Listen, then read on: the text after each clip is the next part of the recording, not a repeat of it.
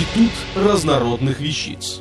Официальный подкаст интернет-журнала школа жизни.ру. Юрий Москаленко. Даная Рембранта. Почему Вандал выбрал именно эту картину? 15 июня 1985 года в летнюю погожую субботу в Ленинградском Эрмитаже было, как обычно, многолюдно.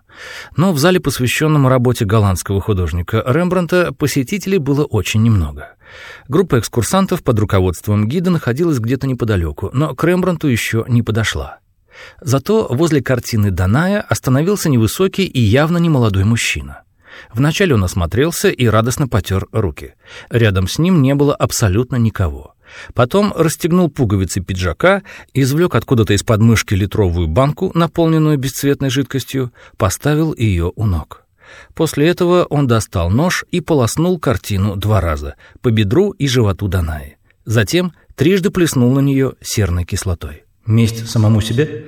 Спустя несколько лет, когда в СССР забурлило сразу несколько национальных революций, кто-то напишет, что вандал, а им оказался 48-летний безработный из Каунаса Бронюс Магис, при этом закричал громко «Свободу Литве!». Но сами литовцы отрицают этот факт. Надругательство над великим полотном и дорога к независимости все-таки лежат в разных плоскостях. С другой стороны, злоумышленник меньше всего хотел привлекать к себе внимание. Его цель была одна — выместить все разочарование в жизни в какой-то протест. Закричи он, сбежавшиеся посетители могли бы помешать ему осуществить свой зловещий план. То, что цель была именно эта, косвенно подтверждает и тот факт, что Бронис не оказал никакого сопротивления при задержании. Главную свою задачу он к тому времени уже выполнил, а что будет после этого, его уже мало интересовало. Саске — лучшее, что знал Рембрандт в жизни — нам эта картина известна как Даная. Между тем, на родине художника при виде этого шедевра чаще всего произносят другое слово — Саския. Именно так звали 21-летнюю красавицу, которую в 1634 году молодой 27-летний начинающий портретист Рембрандт привел в одну из амстердамских церквей, чтобы поставить роспись в книге актов. Она — дочь бургомистра города Лаувардена, он — сын мельника из Лейдена. Ее очень не хотели отдавать за него еще бедного и незнаменитого. Сколько им отмерит Бог счастья? Тогда они еще не подозревали, что ужасно мало. Спустя восемь лет, в июне 1642 года, неутешный вдовец войдет в церковь Аудекерк вслед за гробом любимой женщины. Чехотка. Восемь лет безбрежного счастья, четыре беременности, роды. Только один ребенок, последний, выживет, вытянув из матери во время ее беременности последние соки жизни карандашный набросок портрета жены художника, сделанный им самим на третий день после свадьбы. И эта картина, Даная, которую гений кисти закончил спустя два года после свадьбы, в 1636 году. Но не спешите вглядываться в лицо Данаи, пытаясь разглядеть в нем Саскию. Это и она, и одновременно не она. После смерти любимой жены Рембрандт по-прежнему нуждался в музе, которой бы он посвящал свое творчество — он нашел ее не сразу, и ее имя не столь известно, хотя бы потому, что у нее не было такой трагической судьбы, как у Саски. Однажды Герти Диркс, с которой мастер сошелся после смерти жены, увидела картину и устроила художнику большой скандал. «Кого ты любишь? Меня или давно ушедшую из жизни женщину? Не показывайте картин любовницам». Рембрандт начал оправдываться, но слова мало ее трогали. Она пригрозила, что уйдет.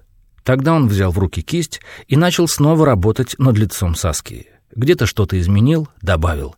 Герти осталась довольна работой. На портрете во второй редакции стало гораздо больше ее черт, чем Саски. Но неуемная женщина на этом останавливаться не собиралась. Она потребовала, чтобы муж обязательно изменил позу лежащей женщины. Что это за безобразие? Левая грудь сдавлена, отчего кажется неестественной. Посмотри внимательно на меня. Разве ты видишь во мне хоть один изъян? Художник понял, что так будет продолжаться бесконечно. Ни слова не говоря, он снял картину со стены и отнес ее в кладовую, чтобы Герти больше не цеплялась. И потом, таких женщин, как Герти, у него будет, возможно, много, а вот шедевров, подобных Данай, возможно, вообще не будет.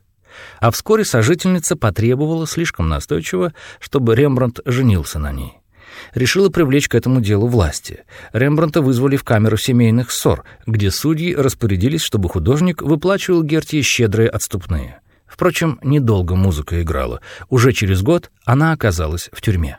12 лет каторжных работ. Но вернемся в последние годы бурного XX века. 15 июня 1985 года Даная казалась навечно утраченной. Спасать шедевр взялись мгновенно, промывая полотно водой. Но очень пострадала самая ценная часть картины — женская фигура. Кислота прожгла в живописном слое глубокие борозды, которые тут же заполнили стекавшие сверху картины темные краски, перемешанные с лаком и водой. Драпировка, прикрывавшая ноги Данаи, растворилась полностью.